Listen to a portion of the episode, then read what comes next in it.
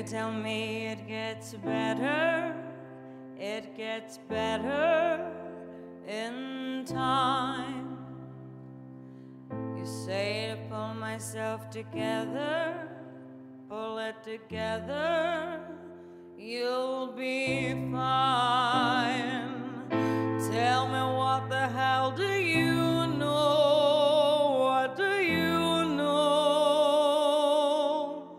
觉得我们一直在针针对在受害者是否完美，也是因为就是你提起诉讼的是受害者，然后把这些细节和事实摆在公众面前的是受害者，所以而那个施害者永远都躲在后面，他也不说话，他不说话，他你就挑不出来什么刺，然后是在一个在。在控诉、在说话的这个人在台前，然后你就所有人就好像是都要当个侦探，然后利用他们的这点有限的智慧，从那个试图寻找一些蛛丝马迹，实际上是就很难啊。就如果你想要告的话，那你想象一下，你是静妖，然后被强奸，我要告，那就就是要被所有人审判。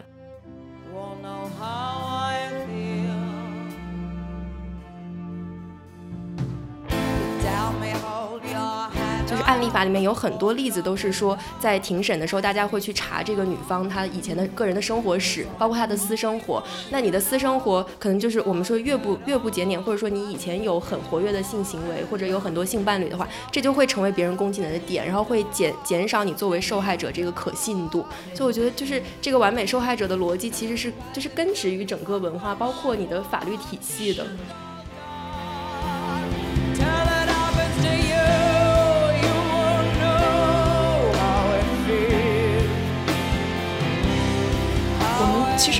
要把这么多公众的期待投掷于一个个案身上，或者说一个单独的受害者身上，因为首先法律本身就是不能解决这个问题的。如果法律，如果所有的性骚扰或性侵案都可以通过我告他来解决的话，那就不会有 Me Too，不会有所有的人需要站出来讲自己的故事。这是第一点。第二点就是在个案上，永远是有你完全无法无法掌控和无法预判的事情发生的。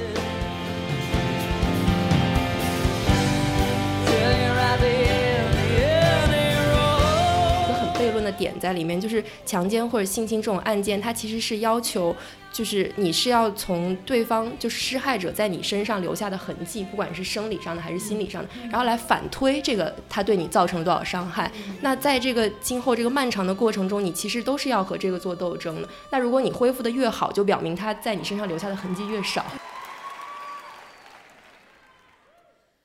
Till it happens to you, you. 你不能老说女孩你应该怎么自我保护，有些你遇到这种情况你怎么自我保护？你保护不了，然后就好像说所有的问题都是你看你你不会自我保护吧？你下回得好好学会，就真的就是应该让男孩管住自己的裤裆啊！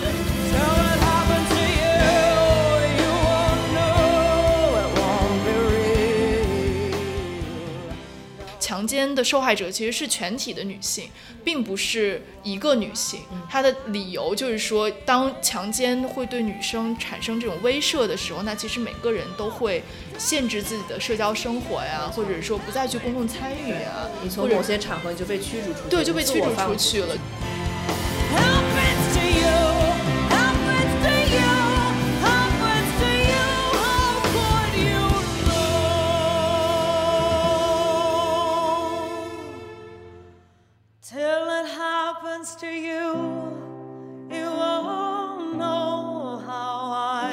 听众朋友，大家好，欢迎收听新一期的《剩余价值》，我是傅视野。我是张之琪，那今天呢，我们很荣幸请来了一位嘉宾 Alex，让 Alex 跟大家打个招呼吧。Hello，大家好，我是 Alex。嗯，我是之前做过一个短视频的节目，叫《微在不懂爱》，呃，也是呃女性用户比较多，女女性的观众比较多，然后是关于呃性和两性亲密关系这样的一个视频的节目。然后最近呢，是因为现在的新闻热点，嗯，看到了刘强东案，然后我和我的朋友 Kiva，我们俩以前也是同事，然后我们就很很很生气吧。其实，在去年八月份的时候，我们其实当时的在 Me Too 的那个热潮之下，我们就征集了一些性侵犯的当事人，呃，受害者或者说是幸存者来出，他们如果他们愿意在镜头前面讲述的话，这个还蛮难得的，就是愿意来讲他们自己当时的经历，然后就嗯采访了。五六个人，然后录下了一些故事，嗯，但是因为当时这个话题的敏感性也没有渠道可以播出去，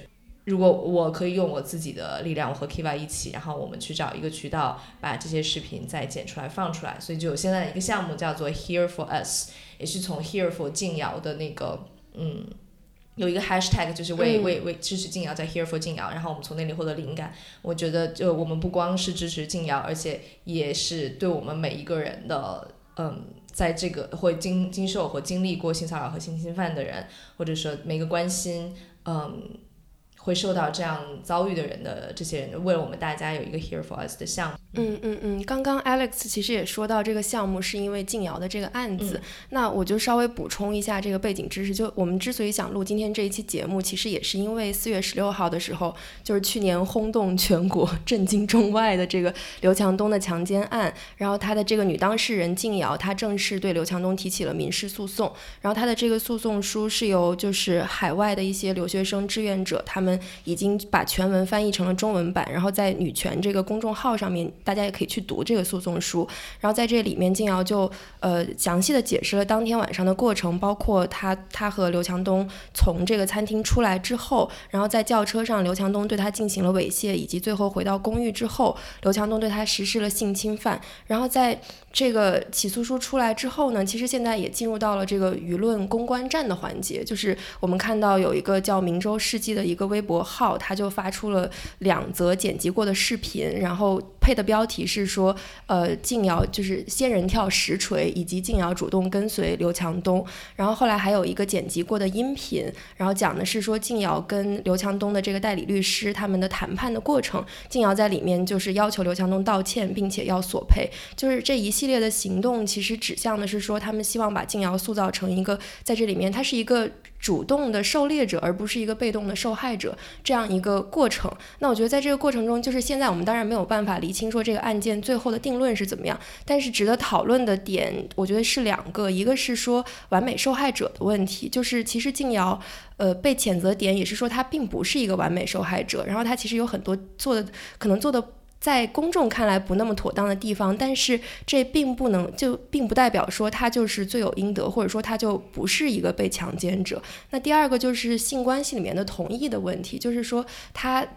就算他主动跟随刘强东出了这个餐厅，就算他在电梯里面挽了刘强东的手，是不是表示他就同意和刘强东发生性关系？那所以我们今天也是想请 Alex 来跟我们探讨一下这两个问题，就一个是完美受害者的问题，一个是同意的问题，以及在这这这两个问题背后的整套强奸文化是如何运作的。我觉得可以先聊一下，因为 Alex 刚才讲到说这个项目是他跟 Kiva 两个人一起发起的。那 Kiva 现在是单向单向街的呃副主嗯单独的单独的副主编对。然后他今天本来是想跟我们一起来录这个节目，但是因为嗯他临时生病了，所以没办法过来。呃，他在去年这个 Me Too 运动的过程中，其实他也写了一个叫呃自白、嗯一个一个受害呃受害者的自省书，嗯，嗯对对，然后他就写他自己被性骚扰的一些经验，然后包括他是怎么反思其中这个不完美受害者的这个问题的。嗯然后我觉得可以，Alex 可以先替 Kiva 讲一下这一部分吗？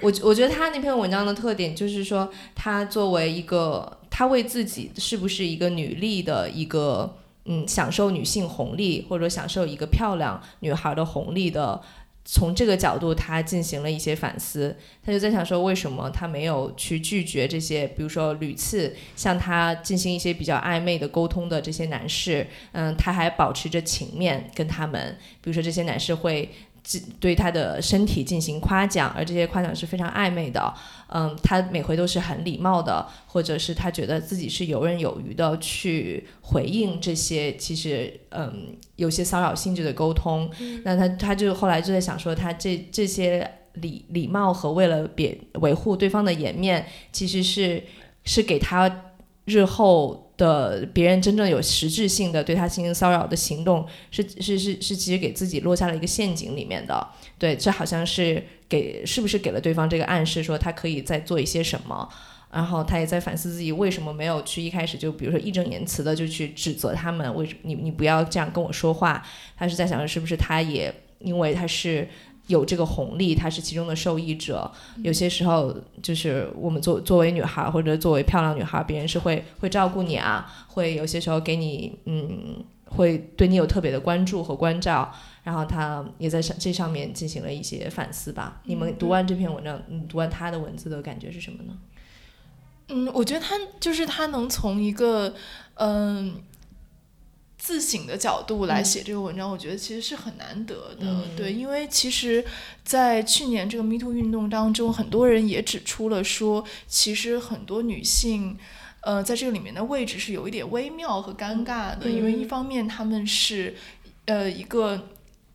比如说，她是在一个性别比例不均的行业里，或者是说她是在一个女性本身享受一定性别红利的行业里，然后她在当中得到了一些好处，但是同时在这个运动袭来的时候，她又会站出来讲说，我曾经也是，比如说性骚扰或性侵犯的受害者，那这个这个处境就会让很就会容易落人口实吧，会让人觉得说你是呃怎么得了便宜还卖乖，怎么在你占便宜的时候你不站出来讲这个话，而当你觉得你受到损害的时候，你反而站出来讲这个话。但其实我是觉得说这两者是不不一定是完全矛盾的。他这个 Kiva 他自己讲的这个经历就说明了这一点，就是说他在跟这些比他更有权势的男性进行。呃，工作上的合作也好，还是交流也好的过程中，其实他的配合也好，他的嗯、他给对方留颜面，他的游刃有余也好，一方面是他可能从中得到了一些事实上的好处，但另一方面他也是迫于对方在对权势上面的优势。不然你还能怎样呢？对对对，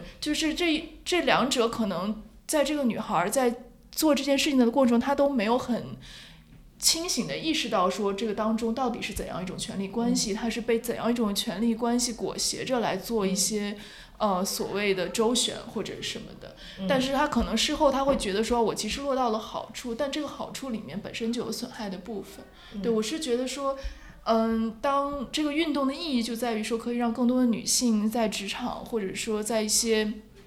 公共的场合里面遇到这种情况的时候，可以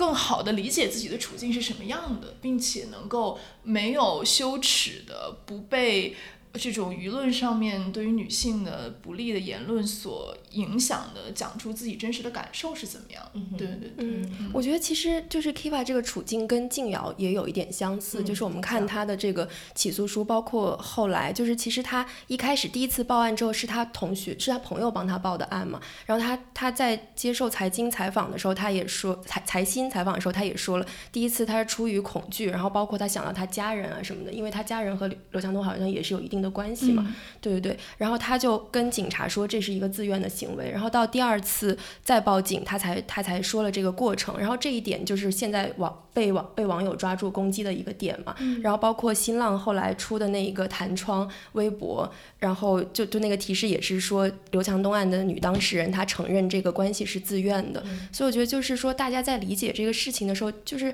我觉得他们很难体会到这其中的一个复杂性，就是这个女生当时是在一个什么样的具体的微观的这个情境下面，然后对方是什么样的一个有权有势的状况，然后导致他可能因为恐惧，因为很多事情，因为很多因素做出了这样一个选择。嗯而且我觉得他讲的一些细节，他在这个采访中讲的一嗯些细节，其实非常的对，就是你会觉得哦，就是这样。嗯比如说他在讲说他。是为什么会邀请刘强东进他的房间？他心里想的是说，哦，他这么有钱的人，还至于去对对强奸对吗？对，对，再再比如说他他在解释他为什么第二天再次报警的时候，嗯他讲的是说刘强东之前跟他的承诺是说你要不要陪我去纽约待几天，然后你回来可以来京东当管培生。嗯然后结果他们发生了当天晚上的事情之后，警察都已经来了，把人带走的情况下，刘强东第二天还让他的秘书来要他的护照号，说要给他订机票，让他去纽约。嗯然后这个时候静瑶就被激怒，就觉得说你到底怎么回事？你醒醒吧！然后就是，所以他决定说第二次报警。其实这些都是，我觉得这些点其实都是非常的。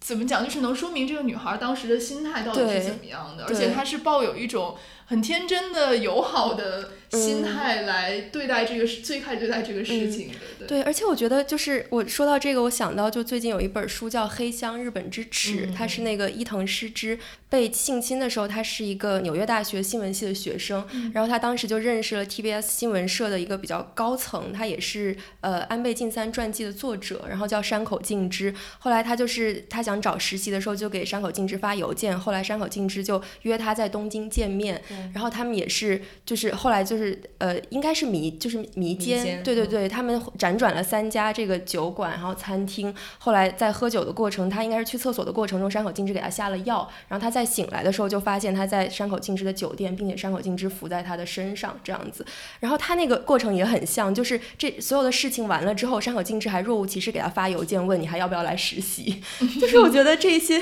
就是所有这些案件，这个男性的强权者都他们他们嗯最后也是要进一步的，叫要把这个呃诱惑再摆在你的面前，他们先假装什么都没有发生，然后再提醒你说啊、是有好处的哦，你要不要嗯再考虑一下，接受这个好处，然后嗯。觉得如你忘掉，你是不是觉得，或者说，请你不要再自我怀疑，你受到伤害了。对对对，是。就是他好像是通过这些物质上的或者好处，就是把这个事情合理化，对对然后给你洗脑说这不是强奸，这绝对不是强奸，就是你你是可以成为邓文迪，就我觉得这就是啊，我真的是气到无话可 Alex 说。有没有类似的例子在你收集到的故事当中？嗯，因为我们收集到故事，可能大家都不是跟那么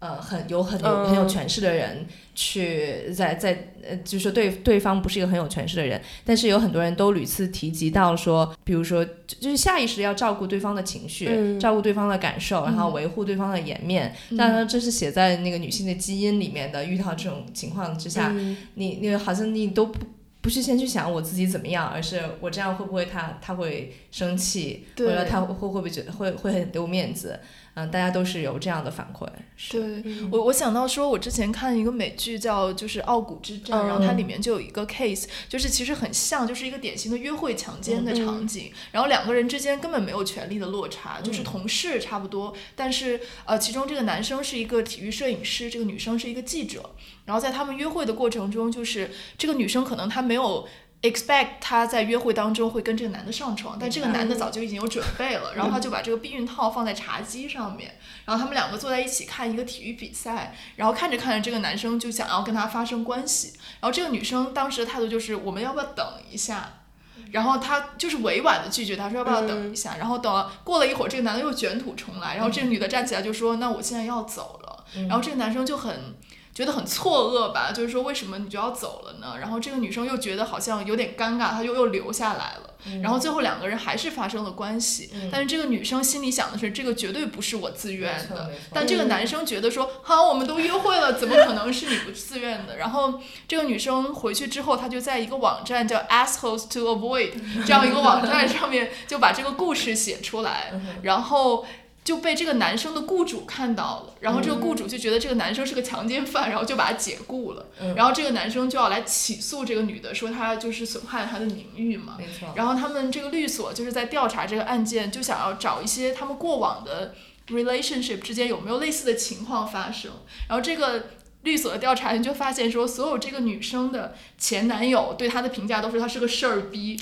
她太多事儿了，神经质。然后所有这个男生的前女友对她的反应都是说，他绝对就是很 pushy 啊，这个人就是跟他的约会都是 bad date。嗯。但是，然后他们就，然后这个这个这个调查员就崩溃了，就说 这个没法办了这个 案子，就是说他们对于事发生了什么事情其实是没有分歧的，他们的分歧在于说怎么解读这个事情。这个女生完全觉得就是嗯。这个男生其实就等于是强奸了她她，完全不是自愿，但这个男生完全 get 不到这个点。对，嗯。所以我就觉得说，可能很多事情里面，并不是典型的职场性侵犯，或者说两个人有巨大的权力落差的这种场景下面发生的。嗯但即便是在两个人权力相对平等的情况下，其实女生也会有这样的处境。没错。就是我们会不知道该怎么拒绝，甚至最后想法就是，哎，算了，睡了就睡了吧。我就是这样。对，然后，然后等到这个事情已经结束之后，他越想越觉得啊，我怎么这么窝囊啊？就是怎么就这样被人家占了便宜或者怎么样？然后这个时候他再出来讲这个事情，他就变得非常的没有。没有站不住脚，大家就会指责他说啊，你你这就分明就是说你当时愿意，你后来又反水，嗯怎么样的？对，嗯那 Alex 可以讲一下你的你的经历。就是我也是有有这种就是很 bad date 的情况，然后比如说呃有一个男的，就是我们都就夜半夜去玩儿。嗯，然后他说要送我回家，送我回家之后就说他要去家里换趟车，那我就说好吧，那我就去进你家换趟车。他说那那我们得上去拿钥匙，然后呢就进了他的家，但他家我也没打算怎么样，而且我并不想跟这个男的发生关系，但是我们就可能亲了亲抱了抱，我觉得这些我还都能接受。然后那之后他就要脱我裤子，然后呢就种种就是软磨硬泡，之后我真的也是觉得，就是说。我事后觉得我这个经历是可能真的是站不住脚，就我没法指控他什么，但是我清楚的知道这不是我自愿的，但是对方的感觉就是你就是到手的鸭子你就别飞了，你飞不了的。然后他就给你这样软磨硬泡之后，那最后我的虽然就是说我没有受到多大损失，这不是我第一次性行为，也不会是我最后一次性行为，但这就是我非常不 enjoy 的的一件事儿。然后之后我也会有这种就是就就觉得自己自己很软弱或者很懦弱，就是没有更坚守自己的立场。哎，但是这些男的，他们就这些男的，就是他，他又他也不是动物，对吧？就包括我跟我先生讨论这个问题，他就说他在 Me Too 发生了之后，他就有在反思自己有没有曾经实施过这样的性行为，对方其实不情愿的。然后他搜检索了一下自己的记忆，觉得肯定是会有这种情况发生的。嗯。然后他就想说，如果对方如果有女生要站出来要指控他，他该怎么办？然后他想，那我就是，那我就只能承认，并且给对方道歉，就是这样。那而且他就觉得说，这些男的没有都能看出来对方是不是愿意还是不愿意。但是他们的就曾经我们也做过一个采访，就是让男生和女生都躺在床上，就说回想一下，你有没有曾经被不情愿的发生过性行为？然后嗯，但是无论如何，男男生也接受这个采访，但是他们的下意识就觉得，如果女生觉得一开始拒绝的话，那我一定要再试一试。我要再问问他，对对对，我一定要再问问他。然后我们问女生这个问题，因为女生也会有主动想要邀请对方跟她亲热的情况下，如果女生主动邀请，然后对方拒绝的话，那女生第一个反应说：“哦，我快住手吧。”嗯或者是好丢人，对对对对对对甚至是很丢人，甚至很丢人，以及就是你如果别人给你一个不不情愿的信号，那你就不要再再去试了。他都说不愿意了，但是男的就不这么想。对。然后我还记得去年我在写一个稿子，有查过一个美国的研究，他是一个法学的这样一个学者，然后他就研究所有的强奸犯嘛，然后他就说在采访他们的过程中，大部分人都承认自己曾经跟女性发生过一段。女性并不情愿的性关系，但你如果问他说你是强奸犯吗？他说不是不是。对，所以就可能对于男生来说，这里面是有一个界限在这里，嗯就是他不认为他是真的强奸了对方，但是他也清楚对方并不是情愿的。嗯我不知道这个这个 line 是怎么画出来的。男人是一种很神奇的生物。对，对他可能就是可能他觉得真的是那种从草丛里忽然窜出来一个人，然后把你扑倒，然后用暴力把你制服，那种才是强那个才叫强奸。对对对，或者说他前面在床上的这个女的没有冲出冲去厨房拿一把刀出来，对然后要威胁要自刎，对 这种就就不算强奸。所以我觉得这其实也是强奸文化的一个一部分，就是也是一种迷思嘛。就是很多人都会觉得说强奸就是一种非常暴力的行为，嗯然后包括像我们现在很说的很多那种熟人作案的那一种，就是很多这个这这个大家会觉得是很难界定的，会觉得说哦，那你如果跟他是关系很好，就为什么你一开始就要进行这个关系呢？或者说像你们刚刚说那种情况，为什么你进了这个房间，包括他对你亲亲抱抱的时候，你就是没有冲出去或者怎么样？就我觉得这其实也是一个就是很重要的一个迷思。而且我又想到说，之前也是黑箱那个书里面，他是伊藤诗诗就提到说，他做了一个呃日本 N N H K 电台做的一个调查，说下面哪种行为会让对对方误解你已同意上床，然后两人单独用餐是百分之十一的概率，两人单独饮酒是百分之二十七，两人单独乘车是百分之二十五，穿暴露的衣服是百分之二十三，喝到烂醉是百分之三十五。然后你就会看到说，这些男人到底都在想什么呀？嗯，就就我觉得真的就是。就是我觉得他们对于同意的这个理解，就是和女性对于这个理解存在非常大的偏差。是，嗯而且我记得在 Me Too 的时候，我们还讨论过，就是很多人都讨论过这个话题，就是说，嗯，比如说我们真的要不要在大家都已经干柴烈火的时候，我忽然问出来一句说，嗯你愿意跟我上床？对，就很多人觉得这个好煞风景，嗯这个不是我们的。对于浪漫的理解，或者说不是我们对于亲密关系的理解，是我们对于亲密关系的过程里面是没有这一环的，嗯就是没有 consent 这一环的。然后，呃，很多人说，那那在两个人的具体的交流和沟通当中，我们是怎么理解对方的意愿的呢？肯定是通过你的身体语言，或者说你其他的一些语言。不是说我愿意或者我不愿意这样对直白的语言来理解的。那在这种情况下，我记得刘瑜当时那个文章里还写说，人就是信号动物嘛，嗯就是说你肯定是通过读解这些信号来理解对方的意愿的，而不是说你直接问出来的。嗯就这也是一个很重要的问题。对，嗯而且我总觉得就是男生会倾向于把很多信号都解，就是解读为女生的一种挑逗。我不知道你们有没有这个观察，就是经常就我之记得之前我还在豆瓣上发过一条，我就说大家有没有那种就是不管是伴侣之间或者非伴侣之间，就是男生很多时候解读的跟我们完全不一样。就是你如果比如说你有两个屏幕，或者说两个这个你让他们同时各上演对一个对对电视剧，对对 对，就是就是男生和女生的想法肯定完全不一样。就是对一个信号的解读，男性就会觉得说啊，就比如说我碰了你一下，他就会觉得说你为什么要挑逗我？你在撩我吗？就我不知道男的脑子里面为什么会有这种信号在。我觉得这这就是对我来说，这真是一个千古之谜的感觉。嗯，我觉得需要再多采访一下男生，他们对这件事情到底是怎么看哎，的。所以你们之前有采访过男性对于这些的看法吗？嗯，我想就是就是上回我们说的，就是关于这个。呃，大家对于知情同意是怎么界定的吧？嗯然后那些男生确实是很朴实的，就是说他要拒绝的话，我就再试试。就我觉得，就是我们刚才不是也说，这个就算我们呃一男一女进入一个房间里面，或者是亲亲抱抱之后，嗯那是不是还能够继续拒绝？就是在亲密关系当中的任何一个一一个点去拒绝？嗯那我觉得从理论上面，我就就应该是这样的，就算是在最后一秒你决定说不要了，你也可以拒绝。但是我在比如说在微博上面跟别人说，就是在性行为的最后一秒你想拒绝的话，你你说出来，对方也也要接受。就是如果他还要强行继续进行的话，那就是强奸。嗯但是很多人就是。我我他们就觉得说呵呵，嗯嗯、难道你要在我们裤子脱了什么进去前一秒就说停吗？就他们我我我不懂他们的觉得是觉得如果女生这样做是无理取闹，还是在戏弄这些已经那个精虫上脑的男性吗？对，我觉得可能到那一个点上，很多人就会选择霸王硬上弓吧，就是也没有就箭在弦上了，已经对于他们来说。对，我觉得退一步来讲说，即便是不是那种危急的时刻，但是在东亚文化里面，还是有一种欲拒还迎的文化，就包括在就是你看 A V 啊什么的，就是我觉得中国男性的性教育是从日本 A V 来的嘛，然后日本 A V 很重要的一点就是就是大家说女女性的那一种很娇羞的状态，并且是那种很欲拒还迎的那种状态，我觉得这传达给男性的一个信号就是说。呃，我们其实是可以这样，然后女生在拒绝我们的时候，其实是希望我们继续的。是嗯是是，但我觉得可以从另外一个方向去想，说为什么日本 AV 要这么拍？嗯为什么他们要拍女性其实不情愿，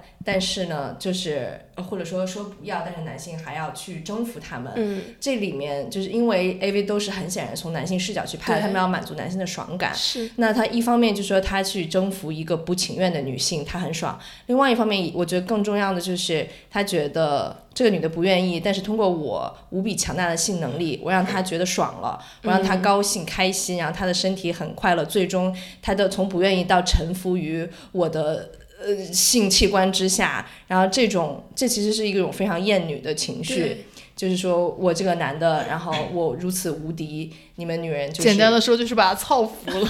哎，就是这个意思。这一段家长不能听到，希望我妈妈没有是是是在听。对他们就是想要这种靠是服你的感觉，而且我就是我最近也在想说，我觉得男性的这个快感很多时候是来自于征服别人的感受，就是他生理上的快感，其实我觉得是小于那个征服的感觉。那我觉得接下来我们可以再聊一下那个完美受害者的问题，因为在静瑶这个事情里面，确实很多人就会觉得说你你。就是攻击他的点是，那你为什么？首先，你为什么要出现在这个饭局上？这是一个京东十五个男性高管的这样一个局。然后，其次是你为什么在那个视视频里面显示的是你是主动跟随出去了？然后还有就是你在电梯里面为什么挽了刘强东的手？就好像说，如果就是因为他的这一些不完美的点，然后他他就一定要受到指摘。但实际上，我看到吕频的他之前写那篇文章，他就说完美的受害者就是说，呃，最完美的情况就是说有一个陌生人从路上出来捅了你一刀，这是最完美的情况。就是一般这种犯罪其实发生就是因为受害者是有不完美的地方，我可能因为当时的慌张没有反抗，但是现在舆论明显还是在指责他是一个不完美的受害者。嗯嗯对，也是说，一个是质疑她就是为了权，呃，或者她是一个非常功利的一个女人，嗯然后她就是想要傍这些大佬。嗯，但是你想想看，你要是一个男的，你就是某天马云叫你去吃饭，你不是屁颠屁颠的去吗？对而且我觉得在就是在这个事情上面，很多公众他们带入的视角是刘强东的视角，就对对对，对我我上次还看到一个嗯微博在讲，就是说，嗯。就大家其实对这件事情的看法是完全站在刘强东的角度上来想的，包括在他们在比如说假装同情奶茶或者是一嗯些其他的言论当中，其实他带入的角色也是刘强东，对他是享受背后那个后宫感给他们带来的一种性幻想的，而不是真的去同情任何一个女当事人的视角。大家就会说你的老婆这么美，你为什么还要到外面去乱搞？嗯就是其实大家在同情刘强东的时候，还是在对女性进行贬低和物化，并且是让这两个女性就是把她们两个进行比较，然后伤害的其实都是这些女孩儿。然后我还觉得他们这种代入就是很屌丝啊，就是 说实话，刘强东跟你们有什么关系？你们你们怎么可能赚到那么多钱，或者是有那样的权利？就是他这个，我觉得他这种同情就是就是就是亲近权贵，然后对弱者是完全没有同理心的一种想法。对，即便是他也嗯是弱者，就即便如果他是京在京东的雇员，他也是不配做我兄弟的那一些人。嗯嗯，而且真的就是可能只有屌丝才关心家庭吧，这些有权利的男人在这个都是有权利男人的饭桌上面，嗯那你当然就是你显得你更 powerful 的一个做法，就是我根本不不屌我家里那个貌美如花的老婆，而是要让其他这些年轻的小姑娘去、嗯去跪舔我嘛，这样这样我才显得厉害。嗯嗯，然后说到这个完美受害者，我前几天还专门查了一下，因为我本来打算写一篇文章，后来也没有写出来，所以我决定把我查的资料贡献来录这个播客。然后就是我我查了一下这个概念，它最早是一九八六年的时候，挪威的一个犯罪学家他提出来的。然后它其实是一个理想的模型，然后他他当时举的例子是说，最完美的受害者是可以最大程度获得社会公众同情的一个人。那他举的样本是说，一个年迈的女性在去医院看她生病的姐姐的路上，遇到了一个长期滥用药物的男性的袭击。就是他不管在任何角度，他都是非常政治正确的一个这样的受害者。他可能在自己的常规路线上面行走，然后他也是一个相对被害人、施害者来说没有什么权利的人，并且他是一个弱势群体，比如说年轻的、年老的女性，或者说儿童啊之类这这一系列的人。所以，但是我觉得要要注意的是，他提出的这个其实只是一个理想的状况，但是目前的问题，我感觉就是说，公众其实是把这个理想的东西拿来衡量现实，嗯就包括在静瑶这个事情上面，大家会觉得他不是一个完美的受害者，是因为他出现在了他本不该出现的地方，就是他是一个学生，他为什么会出现在那里，以及他为什么要去跟随刘强东走。其实他这里面还是有一个很明显的权利的意识在里面，就比如说他到了一个他不应该出现的场合，嗯本身就有一种僭越的这种感觉在里面的，就是说，那你是靠什么获得的入场券呢？你还不是靠你的美貌，对吧？你还不是靠你是一个女性的这样的嗯性别优势。嗯那你既然已经通过这个性别优势获得得了入场券，那在这个里面，这个游戏的过程中，你就没有。没有资格讲出来说你是，比如说在这个游戏里面你被亏待了，或者对，说被就是你既然已经进入了这个游戏，你决定遵守这个游戏的规则，你就不能再反过来说这个游戏是不公，对你来说是不公平的。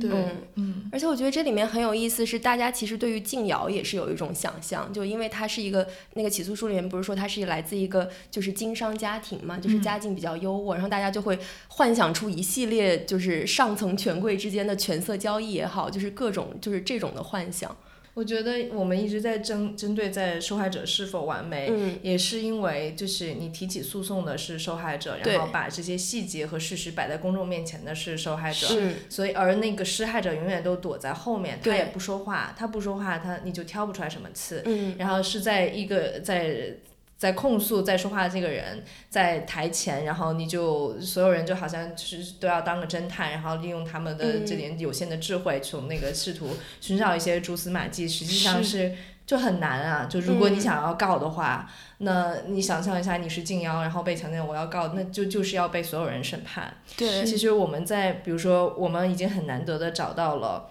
嗯，愿意在镜头前面露面的嗯这些、呃性骚扰和性侵犯的当事人来讲自己的故事，但是能把对方的名字说出来的，嗯就几乎没有。嗯有一个人说了对方的名字是，而且他是在儿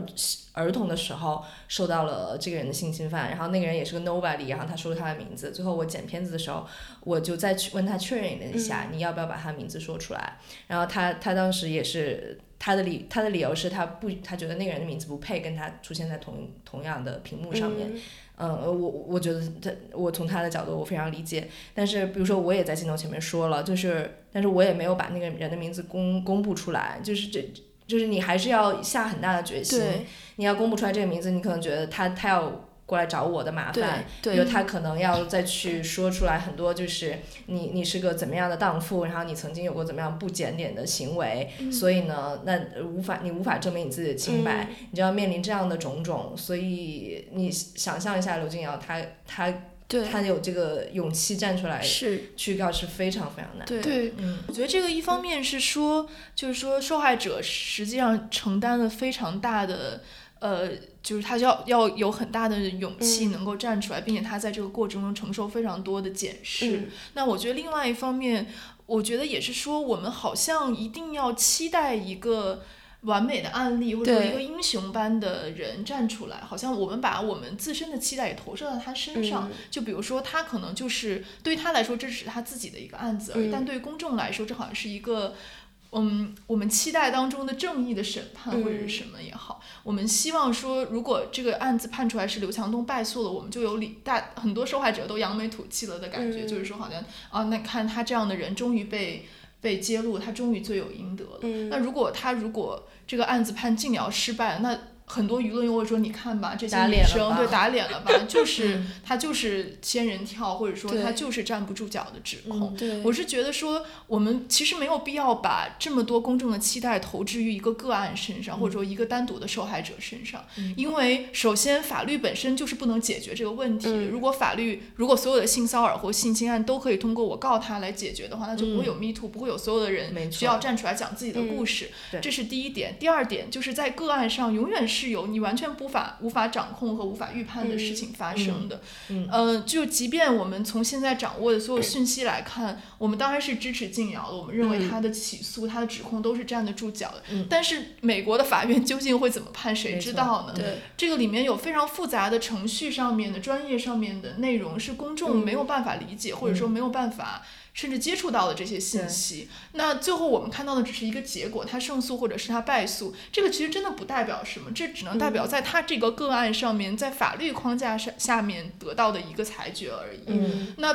不能代表其他女性的情况，更不能代表事实。嗯。对，所以我觉得就是说，本身我们在一个个案上寄予这么大的期待，包括要求他一定要是一个多么完美的受害者，好像把他立成一个典范一样，这种期待本身就是我觉得没有太大必要。嗯对，我还想到一个数据，就是呃，美国近期做的一个调查，说在一千起强奸案案里面，然后最后是受害者本人报案的只有两百起，然后其他那八百起都是因为像刚刚 Alex 说的，受害者可能因为害怕或者害怕被人报复，或者说他自或者证据不全。对对对，嗯或者说他自己觉得在在这个男权文化下，他也没有觉得那个是强奸，嗯，这种情况，然后有。就所以这八百起都是没有报案的，然后在这两百起里面还要经过警察逮捕嫌疑人啊、公诉什么的，然后最后成功的只有五起，就是在一千起里面其实只有五起是能成功的。所以我觉得就是像刚之前也说，就我们可能抱了太多期待在这个案件本身，但实际上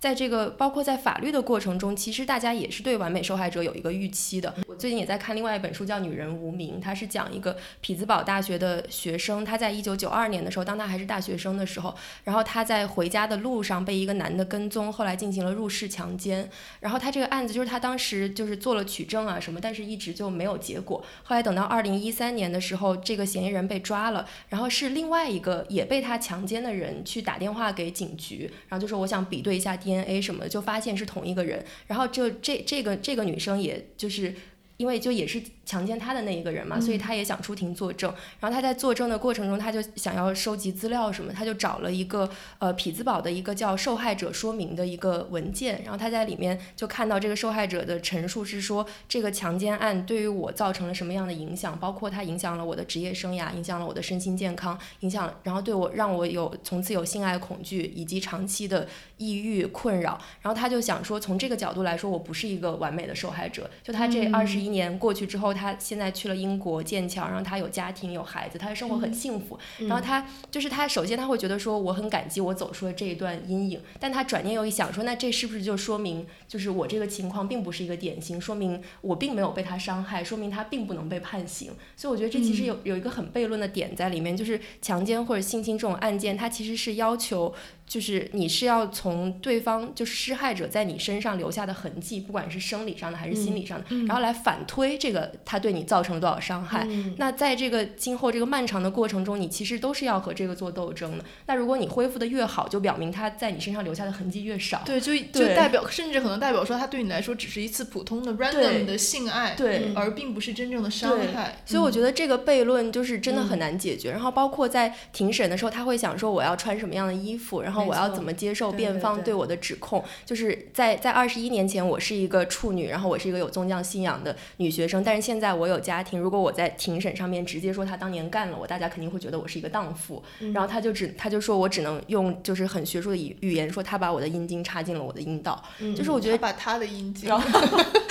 他把他的阴茎、嗯对，所以就是这就包括陪审团怎么看这个人，嗯以及包括辩方律师怎么去攻击你。就是我我那天看，就是美国就是案例法里面有很多例子都是说，在庭审的时候，大家会去查这个女方她以前的嗯个人的生活史，错。包括她的嗯私生活。那你的私生活可能就是我们说越不越不检点，或者说你以前有很活跃的性行为，或者有很多性伴侣的话，这就会成为别人攻击你的点，然后会减减少你作为受害者这个可信度。没所以我觉得就是嗯。这个完美受害者的逻辑，其实是就是根植于整个文化，包括你的法律体系的。是是，嗯。对，而且这些案件的取证就是非常难的，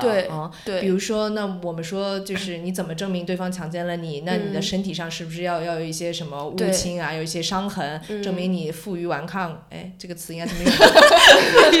证明你就是全力抵抗过。然后，但是我在看有一个呃，虽然它是虚构的那个英剧叫《Apple Tree Yard》嗯。苹果园，嗯。然后她当也是一个嗯、呃中年女性，她还是一个呃科研者，嗯。然后她被其他的科研的一个同事然后强奸了，嗯。而且她呃，她当时身上还是有伤痕的，然后但是在那个庭审上面，对方的律师就不知道怎么拿出一个证据说你这个女的。她就是喜欢 play it rough，他就是喜欢玩那些就是很刺激、很粗暴的，他就享受粗暴的性爱。所以你看他的这个伤痕，并不证明他被强奸了，而是他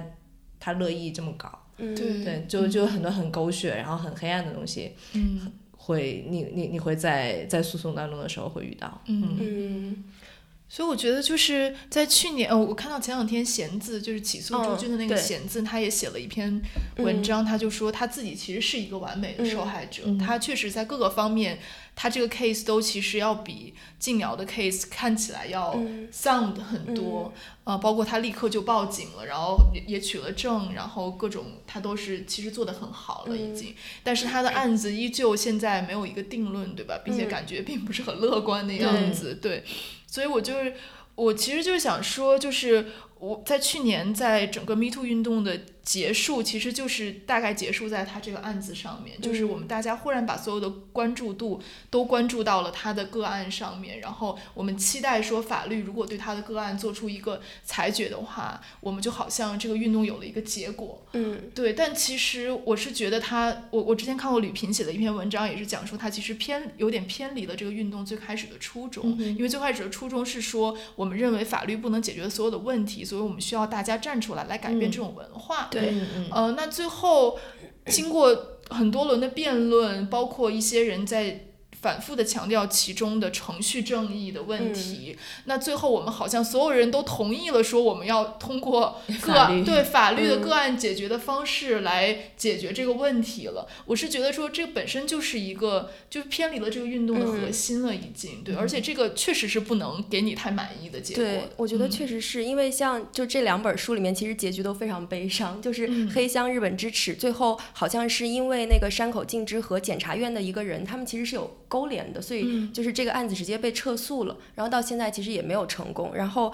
那个女人无名的那个案子，是因为他们直到最后一步上庭前，然后他们发现说这个案子在按照州法律来说，诉讼时效已经过去了，因为它是一个旧案嘛，所以其实就是。我们也可以看到，就像知奇刚刚说的，其实你通过法律的程序，最终有很大可能是会失败的。然后包括在美国民事诉讼里面，它其实就是是应该是百分之百五十百分百分之五十嘛，就是你要听陪审团要听两边陈述，然后最后看一下哪边几率比较大。就是这个案子，我觉得也不就是说成功的几率也没有那么大，但是我们不能以他最后成功还是失败来判定整个事情。我觉得就是重要的是说，在这个过程里面，我们看到说大家讨论的点，可能一个是完美受害者的问题，一个是以及它背后的强奸文化。我们是想呼吁更多的人关注到这背后的一个文化逻辑，以及就是强权的问题。对，而且我觉得是我我当然是鼓励所有的受害者能够站出来，用嗯法律的手段来维护自己的权益的，但是就这只是一部分而已。我觉得说到鼓励，我都我都不敢这么说。就如果我嗯身边有一个人，他现在告诉我说他他被性性侵犯或嗯他被强奸了，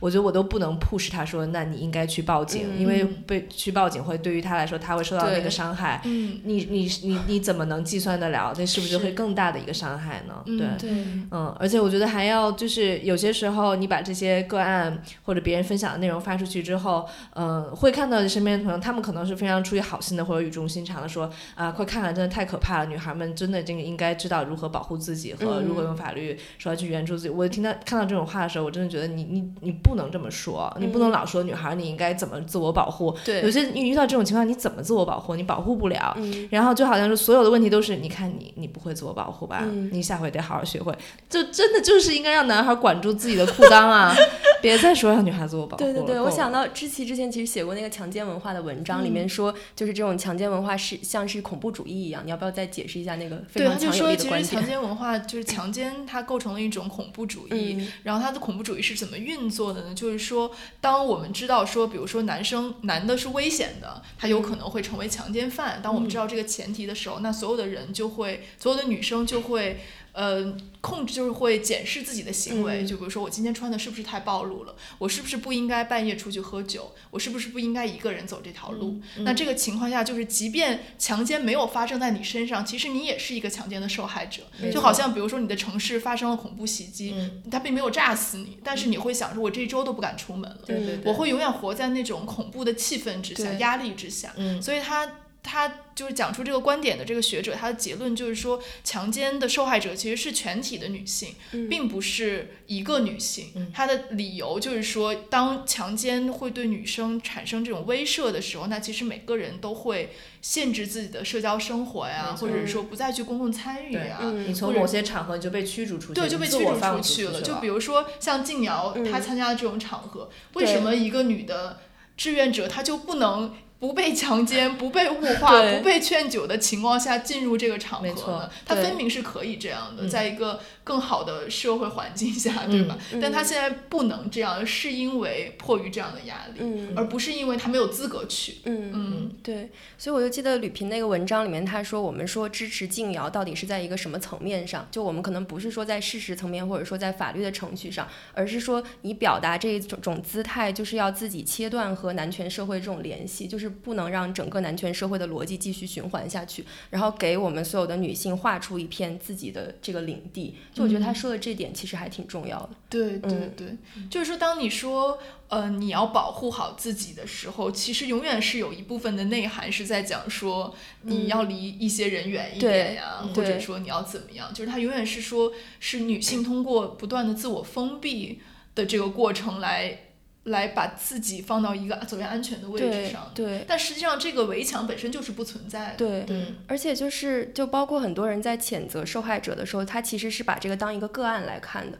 然后包嗯括就是谴责受害者理论，它不就是说我们建立的这个假设是说这个世界是绝对公平的。那如果你自己有有什么错的地方，那可能就是你自己的问题。但实际上，大家忽略的是整个社会的权力结构，包括这个强奸文化它它运作的这个背景，就是说这还是一个男权的社会嘛。嗯所以，如果是把单纯把这个事情变成一个私人化、个体化的事情，而忽略背后的政治的、经济的、文化这些宏观的结构，其实是非常错误的一种看法。所以说，呼吁女性要自我保护，这个我觉得也是在这个逻辑之下的。我们要呼吁的可能是说我们这个社会要改变整个这样的要对女性更友好一点。对对对对，嗯嗯对，而且而且我觉得另外一方面，刚才 Alex 也讲到说，静瑶她这个个案里面，其实她能做到这一步，已经是是站在她自己这个角度上最好的程度，因为她跟其他的呃同龄的女性比，首先她有经济的。支持，对。她嗯。来自一个富裕的家庭，对。对吧？他承担这个诉讼成本，没错，嗯就可以比其他人更好一点，嗯。对。然后另外一方面，他可能，比如说他周围的环境，他的父母不会说，哎，你不要惹这种事情，嗯。他身边的人支持他，会有朋友愿意为他报警，然后可能会愿意将来的情况下为他作证，这个就已经是一个很难得的环境。那可能。大部分的受害者完全想象不到他们能拥有这样的环境。那嗯他如果是他都站站，他已经在这样的环境下站出来，都不能得到一个法律上面很好的裁决的话，那可能对于其他人来说更没有这个希望。是的，是的，对，然后我我还看到，就是说最近又有很多人在，就是在开玩笑、半开玩笑的嗯讲说，那个帮他报案的男生叫涛吧，应该是。啊，嗯对对对，说他是他的备胎对舔狗什么的，然后我就看到，就是我男朋友经常看的一个直男公号，叫做小声逼逼，我一定要把他名字说出来。这个公号经常发表一些我特别恶心的言论，他就首先。就是这个公号说这个男生是个舔狗，然后就是说他肯定是那种爱慕女神的，类似于像想吃天鹅肉的癞蛤蟆，然后但是。呃，所以最后在这个女生向他求救的时候，他才会站出来为他报警什么的。嗯，这个其实完全是男权社会逻辑嘛。对嗯对对，就是要有一个强势的有权的男性和一个弱势的女性，以及一个屌丝男性，就一定是这样的 scenario 构成对构成的。对，我前两天还听到一个事情，我觉得很有意思，就是一个著名的娱乐记者叫洪文红嘛，嗯他就写说，就现在因为有很多男性的 idol 或者小鲜肉什么的，就他们有很多女粉丝嘛，然后女粉丝就会在下面喊说：“哥哥，我怎么样？是我可以，我湿了什么？”就是这种类似于有一 我要点。睡你，对对，嗯性有点性骚扰意涵的话，然后就会有很多男性跳出来说：“哎，你看，你看，你看，你们女的吧，嗯天天说我们对吧？言语上面性骚扰嗯你们，你看你们其实，在面对一个男 idol 的时候，你们也是口不择言的，嗯或者是说，如果反过来说，一个女 idol。”的下面有男性的粉丝这样讲，你们肯定会骂他，你们把他恶心，对吧？就是不嗯耻。但是当你们女生说这些话的时候，你们好像完全没有没有所谓哦，你们也可以，是不是一种双标？嗯然后他就讲说，他说，呃，他说这个话说出来，当然你也可以把它视为是性骚扰，嗯但是我们生活在一个什么样的环境下呢？就是说，男性确实是有可能成为实质上的性骚扰者的这样一个嗯环境下，他在就是使用性暴力的这样一个就是。概率上面要远远大于女性，嗯所以在这样一个环境下，说一个女生听到一个男生说我想上你，她会感到真实的威胁，嗯就是而 highly possible，对，就是你会感到一种真实的威胁，即嗯便说他可能跟你没关系或者完全陌生的人，你也会感到真实的威胁。嗯但如果一个男性听到这样的话，他最多可能会觉得有点不舒服吧，对，嗯但他不会感到这种真实的威胁。所以说，这也不能说是一种。完全的双标，只是说这个语境太不同了。嗯对，当当男生或女生讲这样的话的时候，其实确实我也有反思，就是我曾经看过一篇文章，就是有些嗯怎么说呢？有有有一个故事，就是因为你知道男男生他们在睡觉的时候，有时候会勃起，或者在凌晨的时候勃起。然后这个有那个故事里面就是写说，应该是 Vice E 的一个那个外文稿，然后那个女生就翻上去就去 就是霸王硬上弓了这个男的，然后最后这男的觉得非常的不不爽，然后呢不舒服，然后他觉得他也是被。呃，他们两个是情侣关系啊，然后他最后很郑重其事的跟这个女生说：“你已经是这么大的人了，难道你不能理解男人的生理 生理现象是会在早上的时候我会勃起，但并不代表我那个时候想要跟别跟你发生性行为，然后这个时候你不应该这样强迫来上我。”嗯，然后我也有点反思我以前的 我以前的举动，我可能就会有有些时候，如果我的男伴他没有那么情愿的话。但是我要不停的去 push 他，他他也有一种压力。他那个时候，因为他是男性，他他所以觉得说你别让我觉得你不行。对对对对对，嗯，所以这个时候我想说，之后我也要检讨一下，如果如果这个男性他当时不想要的话，那那他拒绝我是不是没问题，并不代表他不行。对不应该强迫他。对，嗯就或者说，我觉得我们都应该有这个 consent 的意识就是在性关系里面。对就是如果对方已经说了不想要，那他还是要尊重他的意愿，不管他是男性还是女性。但我觉得就是现在遇到问题是我经常会听到说女性会反思，但是好像男性真的很少反思。就是包括我们现在在这里聊，我们也经常会说我要反思一下我、嗯我自己的处境，嗯或者说我要反思一下我是不是征求了对方的同意。那什么时候男性能够真正真正反思一下呢？就他们可能反思能力天生比较弱，哇，这期节目要掉男粉，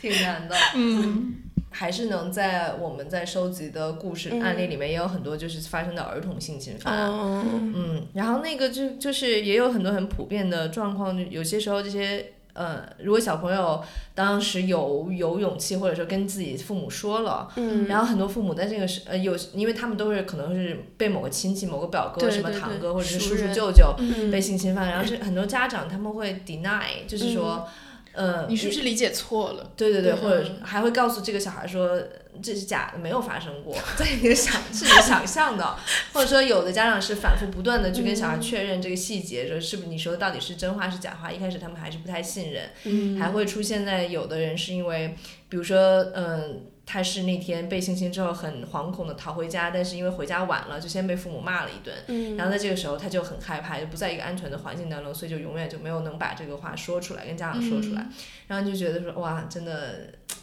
不能随便骂小孩儿，以及就是嗯，哎，这些故事反正都是挺心碎的。嗯，其实我觉得这就是也是反映，我觉得我们的性教育真的是太落后了。对，嗯，就是真的是要加强，然后包括其实很多时候这个性教育不仅是对于孩子的性教育，其实对于家长来说，他们的性教育也没有完成。就我觉得很多家长他们的包括这个性别意识，包括就是对于小孩应该有一个什么样的边界感，什么样是安全的，他们其实也都没有给小孩这样一个正确的指对，就比。如说像我们这代人，我们的父母其实对性基本上是一个避而不谈的状态，对就可能会觉得说你要到一定的年龄我才要跟你嗯讲这个事情，但其实很多伤害都是在这个年龄之前就已经发生的。，是这嗯样的。对，而且我觉得，就是与其让这些人通过，比如说 A V 来了解，为什么家长不能先给他们教育教育？对，而且我觉得这嗯可能是一个很坏的循环，就是我、嗯我经常会觉得说，中国的男性的性教育可能来自于 A V，那女性的性教育可能就来自于她的男朋友。对对，那这个就本身就造成说，那我们怎么能让他教育我呢？对吧？这不都是教育坏了吗？